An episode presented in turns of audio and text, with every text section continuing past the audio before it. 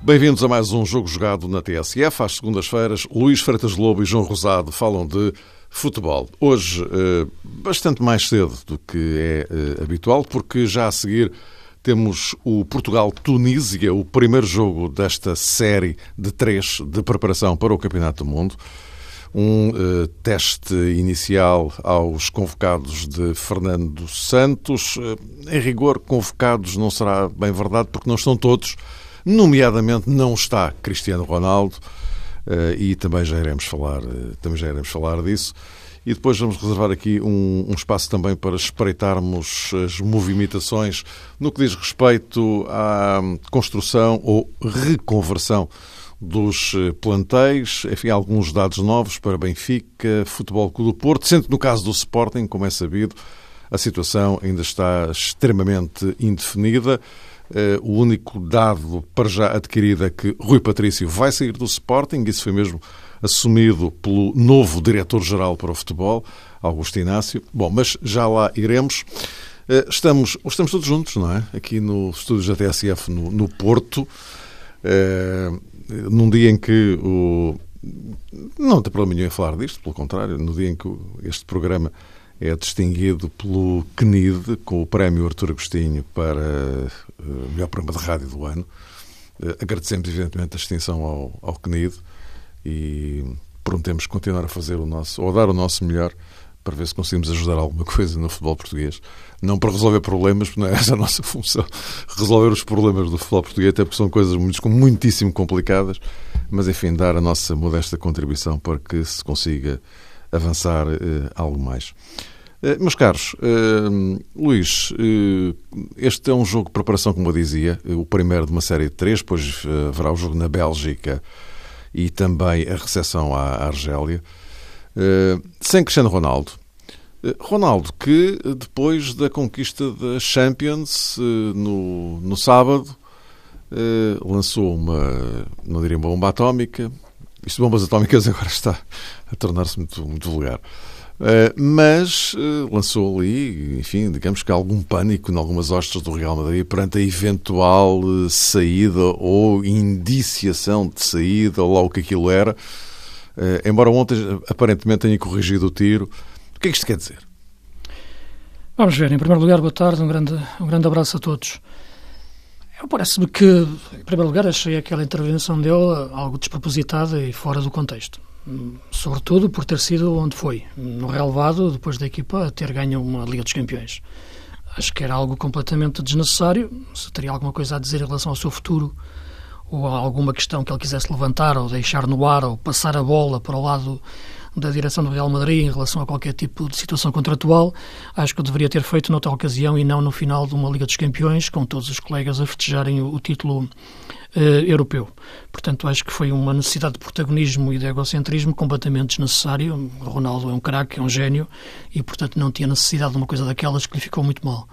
Uh, Até houve agora... quem dissesse que, como o Bale eh, foi a figura do jogo. Não, também não, também não vou por aí, Mário, não vou por aí. Não é assim tão maldoso, não é? Não, não, não é assim, não, também não vou por aí. O Ronaldo não precisa, por mais golos que o Bale marque, e foi, foi um grande gol, uh, nunca será uma chuteira do Ronaldo, não é? Portanto, isso é diferente. Uma coisa é o Bale, outra coisa é o Ronaldo. Estamos a falar de, de um gênio do futebol de todos os tempos. E, portanto, não é por aí. O que eu estou a, estou a referir apenas é o momento em que ele foi falar, que eu acho que é despropositado. Não, não, não faz sentido. Acho que eu teria falado na mesma, mesmo que ele tivesse marcado mais um golo pontapé em bicicleta com o Ronaldo. sim, Portanto, sim, não, acho sim. que não é por aí, por amor de Deus. Uh, acho que não, não faz sentido falar naquela altura. Uh, agora, o que ele quer com isso, vamos ver. Uh, sim, acho que já, já li que afinal, na festa, já deixou cair é. que, que não era bem assim. Adeus até para o ano, portanto, se é até para o ano é por volta, não é? Eu penso é que, como é evidente, que nós sabemos que, que, que o Ronaldo é muito mais do que um jogador de futebol, não é? Portanto, é essencialmente um jogador de futebol, mas quando quero dizer isto é porque a relação dele com, com o Real Madrid ultrapassa muito a questão das quatro linhas. É uma relação de, de marca e que, que faz o clube ganhar muito dinheiro E o Ronaldo também tem uma projeção brutal. Uh, e, portanto, é um clube feito, aliás, à medida da Liga dos Campeões, uh, já nem é à medida da Liga Espanhola. E isso coloca-nos até num patamar de análise que poderá ser interessante verificar como é que este Real Madrid ganha três Ligas dos Campeões e, e apenas em 4 ou 5 anos ganha uma Liga Espanhola, não é? O Ronaldo ganhou duas Ligas Espanholas desde que está em, em Espanha. Já ganhou quatro Champions, não é? Desde que está no, no Real, ganhou uma no Manchester ainda. Uh, e, portanto, é um clube já feito à medida da Liga dos Campeões, claramente. Isso também nos leva um pouco para, para aquilo que é cada vez mais os campeonatos regionais da Europa, cada país, cada país uma região, e aquilo que é uma elite cada vez mais fechada, e a, época, a próxima época será ainda mais fechada, da Liga dos Campeões. E o Real vive mesmo para a Champions, e os jogadores parecem outros nas Champions, e o treinador até adquire um papel, não digo secundário, porque Zidane nunca terá um papel secundário, mas no sentido tático do termo, acaba por se diluir um pouco em face daquilo que é este Real Madrid. Uh, isso também seria um, seria um debate que acho que seria uhum. interessante um sim, dia termos, sim. termos também em relação às tendências do futebol atual, porque há desde os anos 70 que uma equipa não ganhava três ligas dos campeões, ou taças dos campeões. Taças dos campeões naquela altura. O, o, contexto 3... liga, o contexto de liga é bastante mais complexo claro que, sim, que taça dos claro campeões. Que sim, claro é? que sim. Mas eu não queria chegar a que quando, quando isso aconteceu, no, nos anos 70 com o Ajax primeiro, depois com o Bayern de Munique, identificava-se bem um estilo de futebol, uma forma de jogar, uma tendência que estava a mudar em relação à força, em relação ao futebol total, depois, depois apareceu ali o Milan, a técnica mais à frente, portanto, notavas tendências de jogo. Agora não, é uma Babilónia, digamos assim. Se quisermos dizer como é que joga este Real Madrid, nós, nós não sabemos bem dizer como é que ele como joga no estilo. Não se pode falar de um estilo Real Madrid. Não, não nem Ah, é uma realidade Real Madrid. Exatamente, é mesmo isso. É porque tu podes falar num estilo Barcelona ou num estilo de Guardiola, ganhando ou perdendo, uh, mas uh, o do Real Madrid ganhando não tens um estilo definido de jogo. Tens jogadores, de facto, que, que marcam esta história, mas não um estilo de jogo em concreto. Uh, mas Estou-me a desviar um pouco da tua, da tua questão que tem a ver com o Ronaldo. Exatamente. Uh, mas eu penso que. O que, João é, vai que, com a cabeça dizendo que sim. Mas eu pensarei que será uma, um episódio apenas, uh, que, que, como eu disse, fora do contexto. Acho que não vai ter repercussões na seleção, não vai ter repercussões nele. Veremos o que é que ele pretende com isto. Isso, isso aí, claro, é um ponto de interrogação. Mas penso que terá a ver muito com a relação dele com o Real Madrid. O Ronaldo está com 33 anos, portanto, sabemos perfeitamente que não acredito que o Real Madrid alguma vez se queira ver livre dele. Não é isso, mas ele também poderá ver que a sua carreira, e com o passar dos anos, apesar de ser um profissional brutal a todos os níveis, é lógico que vai, vai encarar outros desafios e terá outras perspectivas em relação ao passar dos anos para, para a sua vida e para, para a sua carreira. Mas neste momento não me parece que faça sentido ele ser do Real Madrid, muito menos para, para o Paris Saint-Germain. Uhum. Para um campeonato fora do contexto competitivo do Ronaldo, para um clube eh, que também é um pouco uma entidade festiva do futebol atual, que joga seis jogos por ano, que são os jogos que tem que disputar na Liga dos Campeões, e, portanto, fora do contexto daquilo que é uma máquina como o Ronaldo. João, e o, o Ronaldo, contexto Real Madrid, eh, seleção? Pois, eh, Mário, eu por acaso porque, enfim, a, nossa, a, nossa, preocupação, como devem ter percebido, a nossa preocupação principal é o, o Ronaldo no Mundial, não é? Porque a questão do Real Madrid é um problema deles, como dizia o outro, não é? Mas, eu creio que não chega mas a aqui não é, não é problema. Não, dizer, considerando. Não é. Aliás, o Fernando Santos ontem disse isso também, quer dizer que está tranquilo em relação a isso. Uma coisa é o Ronaldo de lá e outra coisa é o Ronaldo de cá, não é? Eu acho que é o mesmo. E Ronaldo, ficando ou não no Real Madrid, não, não será um jogador digamos que instável ou intranquilo. Não, não será por isso que ele vai, digamos que, começar a temporada pior ou melhor, porque é um jogador que cautela muito isso, como sabemos, é um futebolista com muita experiência e é, sobretudo, um, um homem que sabe, um profissional que sabe medir-se muito bem fora das quatro linhas. Tudo aquilo que faz uh, Cristiano Ronaldo há muito tempo não obedece propriamente a decisões espontâneas ou, eh, digamos que, a condutas que resultam do acaso. Ele, há muito tempo, se é que alguma vez foi assim, mas há muito tempo que deixou de ser, digamos que, um protagonista com esse tipo de defeito. Não tem, não, não faz as coisas inocentemente e também quem trabalha diretamente com Cristiano Ronaldo tem esse cuidado, sempre que necessário, também oferece esse acrescento e relembra Cristiano que é sempre também necessário ter, digamos que, um comportamento de excelência nos mais diferentes eh, domínios. É evidente que podemos olhar para a declaração que preferiu em Kiev debaixo de várias perspectivas. Eu acho que, acima de tudo, não foi uma declaração uh, na hora, uma declaração quente, intempestiva, em certa medida, creio que não, que Cristiano, o Luís há pouco dizia, independentemente dos gols de Gareth Bale, independentemente do resultado final, acho que ele tinha aquilo programado e disse, sabia que era um momento uh, próprio, na perspectiva de ele de quem o rodeia, para agitar as águas. E nestas coisas, uh, enfim, sabemos que para fazer alguma pressão, para criar uh, também alguma polémica, é necessário enquadrar uma frase ou uma ameaça de saída num contexto particularmente significativo. Não poderia ser, sei lá, de férias em Formentera, por exemplo, que Cristiano teria depois obtido o alcance que obteve. Tinha que ser assim. Eu tenho uma opinião diferente do Luís relativamente à questão PSG e também já tive a oportunidade de expressar essa ideia. Eu acho que se há clube que pode acolher Cristiano Ronaldo é o PSG, em função de várias coisas. Em primeiro Mas lugar. no pressuposto que não há Neymar, não é? Eh, partindo dessa ideia também, Mário, exatamente, é uma das situações que suporta a minha teoria, se me permites a expressão, hum. é que pode acontecer precisamente o caminho inverso para Neymar. Passar Neymar para o Real Madrid e Cristiano para o PSG. Se depois isto vai obrigar a algum acerto financeiro, não, não temos ideia nenhuma, mas pronto, acho que as notícias têm vindo a público sobre o desejo de Florentino Pérez em contar com Neymar. Não sei se o inverso é verdadeiro, mas enfim, não é difícil também de crer nessa possibilidade, que o Neymar goste de oh, jogar repara, no Real João. Eu, eu, não digo que não seja possível. Eu, claro, eu não acho é, é que seja é? aconselhável. É? O que eu queria Sim. dizer era isso. Acho que não faz sentido para a carreira do Ronaldo sair de um Real Madrid para um PSG, para este PSG. Como o Buffon, inclusive. Já li que o Buffon hum, é verdade, é, acabou a carreira sim, no, sim. na Juventus e agora com 41 anos para, para, para, para o PSG. Acho que não faz muito sentido, por muito dinheiro que o PSG tenha, Acho que não, este tipo de jogadores acho que tem que ter uma lógica de carreira, eh, sobretudo nestas fases final, a do Buffon, a do Ronaldo esperemos ainda com mais alguns anos, mas sabemos com 33 anos que não, não serão muitos uh, no seu máximo, é lógico, embora ele seja uma gestão profissional brutal, e parece-me que a possibilidade de estar no Real Madrid será sempre um apelo superior a poder ir para este Paris Saint-Germain num campeonato francês e num clube que é que quer comprar o sucesso, é? que é uma entidade festiva, como eu lhe chamei o PSG, quase como uma versão moderna do Cosmos de, de Nova Iorque adaptada a Paris, eh, que tenta fazer uma Babilónia, uma Babilónia de craques, que tem campeonato francês que ganha facilmente e depois tenta-te concentrar em seis jogos da Liga dos Campeões. Este ano, nos oitavos de final, apanhou logo o Real Madrid foi eliminado e foram, foram dois jogos.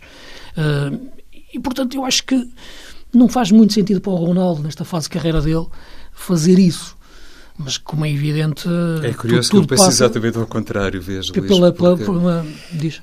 Por um, esta questão, primeira questão relacionada com Neymar, pode haver aqui uma comunhão de interesses, Sim, não é? é outra questão. No sentido de Florentino Ronaldo... querer Neymar e talvez não ser assim muito equacionável uma partilha Sim, é de balneário questão. entre Cristiano e Neymar. Esta é a primeira situação, uh, porque também sabemos, lá está, que aquela lógica dos galácticos de Florentino às vezes hum, carece de uma renovação. E estão-me a tentar situar, não, não significa que suporta a teoria de Florentino Pérez, mas estão-me a tentar situar Neymar na perspectiva... está muito longe ainda do Ronaldo, não é? Mas isso, Também para mim está, Luís. Não é? Mas... O Barcelona coexistiu com o Messi e com, com o Luís Soares. Exatamente, mas seria um bocadinho diferente no Real Madrid. Uh, de qualquer forma, se isto corresponder à verdade, abre-se ali uma janela de oportunidade para toda a gente e é uma grande janela do ponto de vista financeiro, para quem vai intermediar o negócio, enfim, para os patrocinadores, para tudo isso. E depois, eu até acho que Cristiano está naquela fase da carreira em que se calhar hum, lhe é mais conveniente um campeonato mais confortável, para ele não ter, sei lá, se imaginássemos um regresso de Cristiano hum. à Premier League, concretamente ao Manchester United, uh, teria um grau de exigência semana após semana superior àquele que teria eventualmente um campeonato francês. Mas está a idade disso, João. Eu, eu percebo sim, a tua sim. Se ele tivesse já 35, quase 36, eu entendia isso. Agora, com 33 anos, com o nível de profissionalismo que ele tem, com a capacidade física que ele tem, acho que é cedo Eu não digo que não Mas eu percebo o que estás é? a dizer, eu percebo. Porque muitas vezes se fala... Ah, daqui a três anos, se calhar, dizia isso. Agora... Consegue medir muito bem o seu uh, trabalho e Zidane conseguiu muito, em particular com ele. Também com isso. E no campeonato francês teria não apenas esta Mas vantagem... tinha, descansar de, todas as semanas para ele. De repousar mais praticamente durante todos os jogos, mas simultaneamente teria aqui um desafio desportivo, que era fazer do PSG campeão da Europa.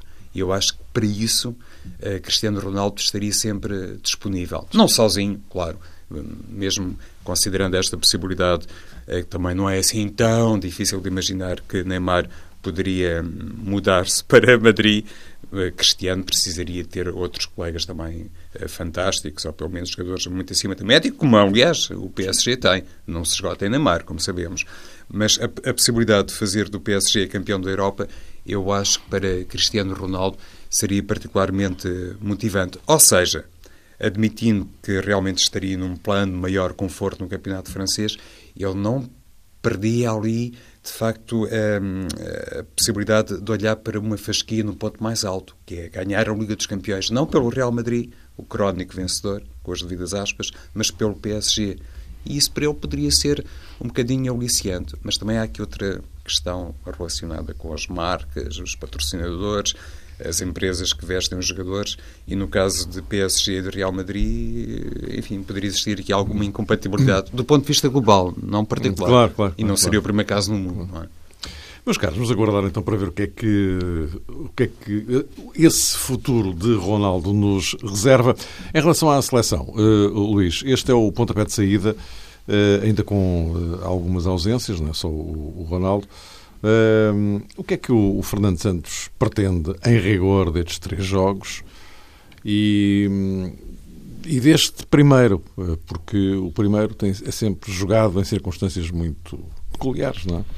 Vamos ver, repara, o que é que o Fernando Santos quer, porque se é rotinar uma forma de jogar ou rotinar um grupo de jogadores. Pode ser as duas coisas, como é evidente. Mas a seleção tem jogado em 4-4-2, tem tido variantes de 4-3-3. Uh, isto, claro, depois há, há princípios de jogo inerentes a cada, a cada sistema, não é? Não, não, os sistemas não têm vida própria. Uh, Acho que este grupo já é substancialmente um pouco diferente do que jogou o Campeonato da Europa, a nível do meio-campo e até a nível do momento de forma dos jogadores. E, portanto, eu penso que estes jogos poderão ser importantes para criar uma, uma identidade coletiva uh, de jogo, que é muito difícil ser feita jogo a jogo na fase de qualificação, porque há pouco tempo a treinar. Aqui haverá tempo para os jogadores estarem juntos, treinarem juntos e, e passarem uma ideia de jogo, o Fernando Santos. Uh, penso que não fugirá muito àquilo que foi o Campeonato da Europa, mas estou curioso para perceber como é que irá ser feito o núcleo do, do meio-campo em relação àquilo que também é um momento de forma do Adrian, do, do, do próprio João Mário, do William, uh, para percebermos porque é ali que está a sala de máquinas, como eu gosto de chamar, do nosso meio-campo, e foi por ali que fomos campeões europeus. E, portanto, eu penso que este jogo será importante para isso, para a construção do nosso, do nosso meio-campo. Eh, e como o queremos construir. Eh, criar rotinas, eh, formar novamente ali um grupo de uma interligação de, de, ocupação de espaços que será muito importante, com três adversários interessantes do ponto de vista daquilo que são as suas características. A Tunísia, a Bélgica e a Argélia, estilos de futebol diferentes, mas adaptam-se bem àquilo que poderá ser também o que vamos encontrar numa primeira fase do Campeonato do Mundo. E, e penso que estes jogos serão importantes para isso. Uh, não vamos encontrar aqui nada de novo, nenhuma inovação tática, nem vamos descobrir nada em relação a nenhum jogador, aquilo que já, já sabemos, mas penso que essa consistência, porque se recordarmos o que foi o início do Euro 2016, foi algo complicado para nós, em termos de, até de definição do 11 base e da forma de jogar. Aquela primeira fase foi um pouco uh, tortuosa para nós, não é? Uh, e, portanto, depois, quando o Fernando Santos encontrou o puzzle certo para o meio-campo, e depois, com as circunstâncias dos jogos, especificamente, conseguimos chegar, a, chegar à final. Uh, agora, não podemos correr novamente o mesmo risco daquilo que aconteceu na primeira fase do Euro, acontecer na primeira fase do Mundial. Desde logo não seríamos apurados, não é? Uh, com, com, o mesmo tipo de resultados e pontuação, em princípio. Uh, e, e, e, sobretudo, temos que começar mais consistentes E acho que há indícios para isso, há condições para isso, e estes jogos serão muito importantes para isso, em face das, das, das condicionantes de várias ordem que estão presentes nos nossos médios. João, o teu aliciante também reside em que meio campo é que vamos usar em, na Rússia? No jogo de hoje ainda não, não, não se verá muito isso, penso eu, não é? Em relação ao novo-novo, é uma maneira de dizer, não é? Sim, não esqueça que o primeiro jogo, desculpa, João, o primeiro Sim. jogo será com a Espanha, não é? Claro. E talvez tenha mais importância ainda essa questão do meio campo. É? Exatamente.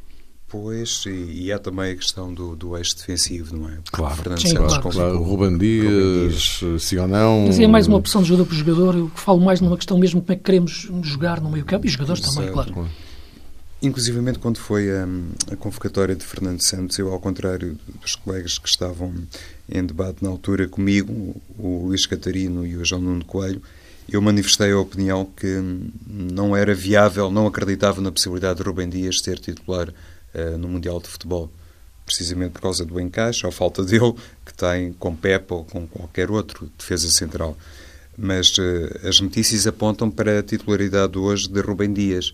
E se calhar já existe, digamos que, esse esforço, também era projetável por parte do selecionador, em conferir sintonia e encaixe de Rubem Dias nomeadamente com Pep. Pep. À partida, Pep será o titular indiscutível uhum. do eixo defensivo, não, com o devido respeito pelos outros centrais, mas em circunstâncias normais, não tendo qualquer tipo de lesão, Pep eh, será ele mais outro qualquer, passe a expressão. E Rubem Dias, se começar de facto eh, hoje como titular, pode indiciar essa preocupação, essa nota de Fernando Santos, para que eh, se encaixe devidamente com Pep e se for assim outra vez contra a Bélgica e depois uh, a contra a Argélia, aí está. Um, é sinal que o Rubem Dias vai ser titular no Campeonato do Mundo. Eu não, aí, até eu, já não consigo ver as coisas de maneira diferente. É uma questão também muito importante em função daquilo que já abordámos noutras circunstâncias, porque Rubem Dias pode, se for Pepo, e deve ser então, o central para jogar mais sobre o lado direito, Rubem Dias joga mais sobre o lado esquerdo. E no Benfica é uma situação que não se observa muito, sobretudo, claro, quando o parceiro de Rubem Dias foi Jardel. Então, com esta seleção nacional, com Rubem Dias a descair mais sobre a esquerda do eixo defensivo e com Rafael Guerreiro a regressar de um período, enfim, menos eh, capaz do ponto de vista competitivo por causa da lesão que sofreu, eh, se calhar o selecionador olha muito nestes particulares ou vai olhar concretamente hoje em Braga muito para o corredor esquerdo da equipa nacional. Rubem Dias a cair mais e depois a Rafael Guerreiro. E o Luís falou na situação também muito importante do meio-campo e, sobretudo, do sistema tático da equipa portuguesa, porque se jogar em 4-3-3 pode Fernando Santos, obviamente, indiciar aqui uma mudança e sabemos que Rafael Guerreiro é um jogador também muito acutilante do ponto de vista ofensivo. A seleção, se jogar em 4-3-3, pode ter no corredor esquerdo Quaresma, na direita Bernardo Silva, e isso vai obrigar, lá está, tanto João Mário como Adrian a terem um comportamento é, muito competente no corredor central, até porque não se sabe qual é a condição psicológica de William Carvalho. É evidente que a seleção é um contexto absolutamente distinto daquilo que tem marcado ou que marcou os últimos jogos do Sporting. Assim, do ponto de vista teórico, se houvesse alguma recomendação particular para qualquer jogador numa zona problemática, a seleção nacional seria sempre, de facto, a, a sala de cura, mas eh, o William pode estar realmente ainda ali a oferecer algumas interrogações a Fernando Santos. Nada melhor do que começar a jogar, começar outra vez a ter contacto com bola e já agora a revelar a sua preponderância e influência na seleção portuguesa. Como sabemos, não tem Danilo Pereira e também não vai ter Rubem Neves, por isso o William, portanto, eh, aí, claro. por falar em conforto, se calhar, de facto, no, no contexto próprio para isso. Uh, meus caros, eh, vamos aproveitar esta ponta final uh, para falarmos aqui um bocadinho do, do andamento das, do mercado. embora, Luís, de facto ainda não haja nada de muito palpitante nem de substancialmente relevante em relação às equipas, também estamos numa fase um pouco prematura de arrumações. Não é? Estamos nos primeiros passos. Uh, Benfica, Porto e o, aqui, claro, a questão mais problemática do momento é, é o vento. O Sporting, por razões evidentes, Uh, até em primeiro lugar porque não sabe quem é vai ser o novo treinador do Sporting. Não é? Isto porque, enfim, já parece nada adquirido que não será Jorge Jesus a continuar. Uh, resta saber como é que a questão vai ser resolvida. Mas há aqui um, e esta já é uma questão vital, não é? É que se em relação a Sérgio Conceição e a Rui Vitória o assunto está despachado, uh, o caso de Jorge não é bem assim, não é? E depois, uh, o plantel. Uh, e já temos esta indicação, ou esta confirmação do, do Augusto Inácio de que o Rui Patrício vai, vai embora mesmo, não é? mas, enfim, pacificamente, digamos assim, através de uma negociação com o Nápoles, não é? Uh, que era o principal interessado no, no, no Rui Patrício. Mas depois há outras questões relacionadas com o plantel que continuam em aberto. Para onde é que queres começar? Não, para, Ou se calhar pelo papel Augusto Inácio. Não é? Por... porquê? Não, é que não havia ninguém a tomar conta do futebol. Ah, sim, não é? mas isso repente... havia o Presidente, não é? Ah, sim, está bem, mas eu estou a dizer, não, não havia André Geraldes porque está suspenso de funções, sabe-se lá até quando, não é? O que, a questão que me parece nesta, nesta altura e que me parece mais importante resolver no Sporting é internamente as pessoas entenderem-se, não é? E, resolverem uma questão, que é aquela de decidir o Presidente fica ou não fica uh, e, e, sobretudo, dar estabilidade. Portanto, acho que há um mandato eleitoral para cumprir, há estatutos que são para, que abrem a possibilidade de uma destituição de novas assembleias, não, perdão, novas eleições, por aí fora, eh, mas tudo o que seja tem que ser feito rapidamente, não é? Embora é uma situação tão delicada que, que pode não ser compatível com essa velocidade toda com que se quer fazer as coisas. Agora, penso que. E, no entretanto, a equipa vai ter que começar a trabalhar. Pois, a, questão, a, questão, a questão, é essa. Junho, a, questão, é? a questão é que dificilmente esta época irá ser preparada em condições ideais. Isso já, já percebemos que não vai acontecer, porque já devia estar a ser preparada, como é lógico, com o Presidente, com o Diretor Desportivo uh, com, e com o treinador desde logo, porque uma coisa tem a ver com a outra, não é? Quando escolhes um jogador tem que, tem que ser em conjunto entre o diretor esportivo, o presidente e o treinador. Isso parece-me claro, porque é para uma determinada forma de jogar. Se não sabes como é que a equipa vai jogar, como é que podes contratar um, um jogador com toda essa segurança? Portanto, isso, isto é básico. E o Sporting, em face à situação toda que está a viver, e a definição do treinador está nesse, nesse nesse período. Eh, e por isso te perguntava porque o Inácio, falar no Inácio, começar pelo Inácio, porque o Inácio entra, acho que era uma, era uma, era uma pessoa, um lugar que estava em aberto e era necessário ser ocupado, mas ele não pode fazer milagres, não é? Não pode agora resolver um problema porque não há treinador ainda, não é? Portanto, definido. E, portanto, mesmo as contratações que ele queira fazer, claro, depois podem chocar com as opções do treinador, legitimamente. Isso, isso portanto, será sempre um problema. Portanto, o Sporting está neste, está neste, está neste ponto, tem que o resolver rapidamente. Uh, e a partir daí, claro que não vai estar à espera do treinador para fazer contratações, é lógico, nem arrumar o plantel, nem fazer as negociações. Agora, sabe-se que essa figura do diretor desportivo é muito importante. E aqui já o falei várias vezes em relação ao Sporting, aliás, quando havia aquele período mais turbulento, que tinha que existir ali um, um alguém para pôr ordem nas coisas, quando existia aquele divórcio entre jogadores e, e presidente e o treinador no meio que não podia tomar uma posição clara, porque, claro, responde perante a entidade patronal e tem que, claro, esfiar o grupo. Eh, portanto, sabemos que não podia se atravessar de uma forma clara para um lado ou para o outro, tinha que ser um quase um moderador em muitos momentos, tinha que ser, embora começasse por ser líder de balneário, isso, era, isso nunca poderia deixar de ser, mas não poderia ir frontalmente contra o Presidente. E, portanto, era uma situação muito delicada para o Jorge Jesus e penso que ele resolveu bem independentemente de, dos timings em que o fez, dificilmente outro treinador poderia fazer melhor, na minha opinião. Uh, agora, teria que existir alguém dentro da estrutura do Sporting capaz de estabelecer pontos de diálogo.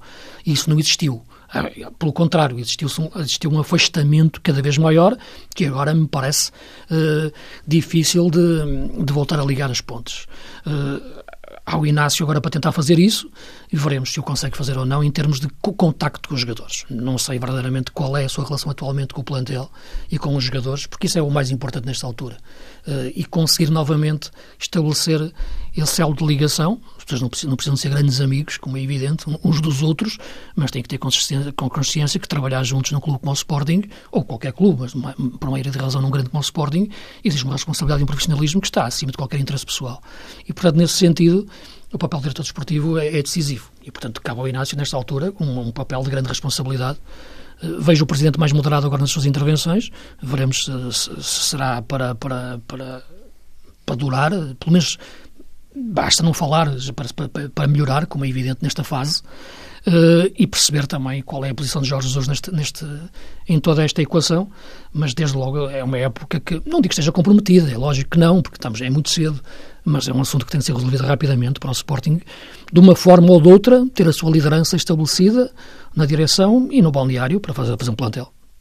Seja como for, João, uh, o facto é que uh, as coisas como estão, pelo menos não ajudam, não é? Não, não. Tudo concorre para o pior cenário para o Sporting. Mas, hum, como dizia o Luís, quer dizer, é, é um pouco inconcebível que Augusto Inácio, independentemente de todo o seu passado, toda a sua experiência que tem no futebol, e falo do passado, concretamente em Alvalade, onde até foi treinador, mas não me parece assim muito razoável pensar-se que está a fazer tudo isto, ou pelo menos a pensar em contratações para o Sporting, um, por iniciativa própria, em exclusivo. Tem que estar concertado com alguém, isto é, com alguém que esteja na calha para ser treinador do Sporting, porque parece que, enfim, todos concordamos com isso, dificilmente será Jorge Jesus o treinador Sim, ele, na próxima ele, ele temporada. Não, ontem disse que não havia ninguém, nenhum treinador para o Sporting neste momento, neste momento com quem havia, ele falasse, nesta altura. Pois, mas, oh Luís, eu acho que essa é, frase é, por isso que eu acho que é, é defensiva, não é? Talvez, assim. não, repara, sim, acredito Se não faziam-lhe perguntar então quem é o senhor que se segue, não é? Sim, não, mas ele negou, inclusive, qualquer contacto com o Sapinto, que foi uma pessoa que apareceu, sim, sim, apareceu nas, nas, notícias. Pois, eu acho que o esforço foi muito por aí, claro, para tentar eh, demarcar-se. Oh, e concordo contigo, mesmo que existisse alguém, o Inácio não iria dizê-lo, claro, é evidente, é lógico que não, não poderia dizê-lo. Uh, espero que sim, que o Sporting tenha já na sombra alguém para, para a pensar para treinador, mas o Sporting é um grande treinador, como Jorge Jesus. Claro. E, portanto, é qualquer coisa que, que, não seja Jorge Jesus, o Sporting fica a perder, na minha opinião. E, e depois coloca-se também outro tipo de problema. Admitindo que hum, será mais este segundo cenário, que Augusto Inácio está a elaborar o caderno de contratações, não apenas em sintonia com Bruno Carvalho, inevitavelmente, mas também com um treinador, quem é que garante que seja assim? Que este trio permaneça em Alvalade. Bruno Carvalho, Augusto Inácio e o futuro treinador do Sporting, que não sabemos quem vai ser. Por isso dizia que é um assunto que também tem que ser resolvido. É? Esta, é esta estabilidade um diretiva barra política desportiva. É uma indefinição uh, realmente brutal e, e, por isso o teu lançamento, Mário, de facto está corretíssimo. Uh, tudo realmente perturba o Sporting nesta altura. Parece que não há aqui nenhum dado objetivo que seja vislumbrável do exterior que nos permita uh, ter uma visão, neste caso, mais positiva para o Sporting. Mas o futebol é fértil em surpresas. Se calhar até estamos aqui a falar do novo Sporting, uh, tentando encontrar alguns eh, pontos de uh, descoberta do plantel de 2018-2019, mas talvez Inácio esteja mais preocupado agora é com o dossiê das saídas e em protocolar alguns negócios para evitar que determinados jogadores saiam do Sporting, não vou dizer a preço zero, mas uh, muito baratos. Inclusive já falou sobre Rui Patrício. E essa questão é fundamental porque todos nós nos recordamos, uh, falámos muito sobre isso nos nossos programas, da maneira como o Benfica não resolveu a saída de Ederson. O Sporting vai perder, entre aspas, Rui Patrício, aparentemente para o Nápoles, e tem que começar por aí se há alguma coisa que neste momento deva encabeçar a preocupação do Augusto Inácio no campo das contratações, tem que ser esta questão, digo eu, relacionada com o guarda-redes. Sou pena do Sporting seguir o caminho precisamente uh, pisado pelo Benfica há um ano. No que toca ao resto, lá está, há jogadores emprestados pelo Sporting que têm muito valor, nós sabemos disso, olhando para situações uh, específicas relacionadas com o Campeonato Português, e nem sequer falo nem de Marcelo nem de Rafinha, falo dos jogadores emprestados mesmo. Aliás, estes não jogadores do Sporting, Sporting, não é? Exatamente, Mário. Os jogadores emprestados pelo Sporting, uh, sobretudo uh, Francisco Geraldes, o próprio Mateus Pereira, enfim, são atletas que, na minha perspectiva, Aliás, já encaixavam o ano passado e então na próxima temporada podem fazer mais sentido em virtude de um conjunto de situações e, e grande condicionalismo, a começar por este condicionalismo não apenas uh, teórico, eh, de filosofia, mas também financeiro, porque o Sporting não vai entrar na Liga dos Campeões e isso vai ter também consequências. Meus caros, esgotámos o, o, nosso tempo. Eh, voltamos para a semana, no nosso horário normal uh, aí, e já depois de dois jogos de preparação da seleção, temos a Tunísia hoje e temos no fim de semana a Bélgica, e nessa altura penso que já poderemos começar a deitar aqui contas eh, com dados mais concretos em relação ao andamento da preparação da seleção para o Mundial. Então, até para a semana.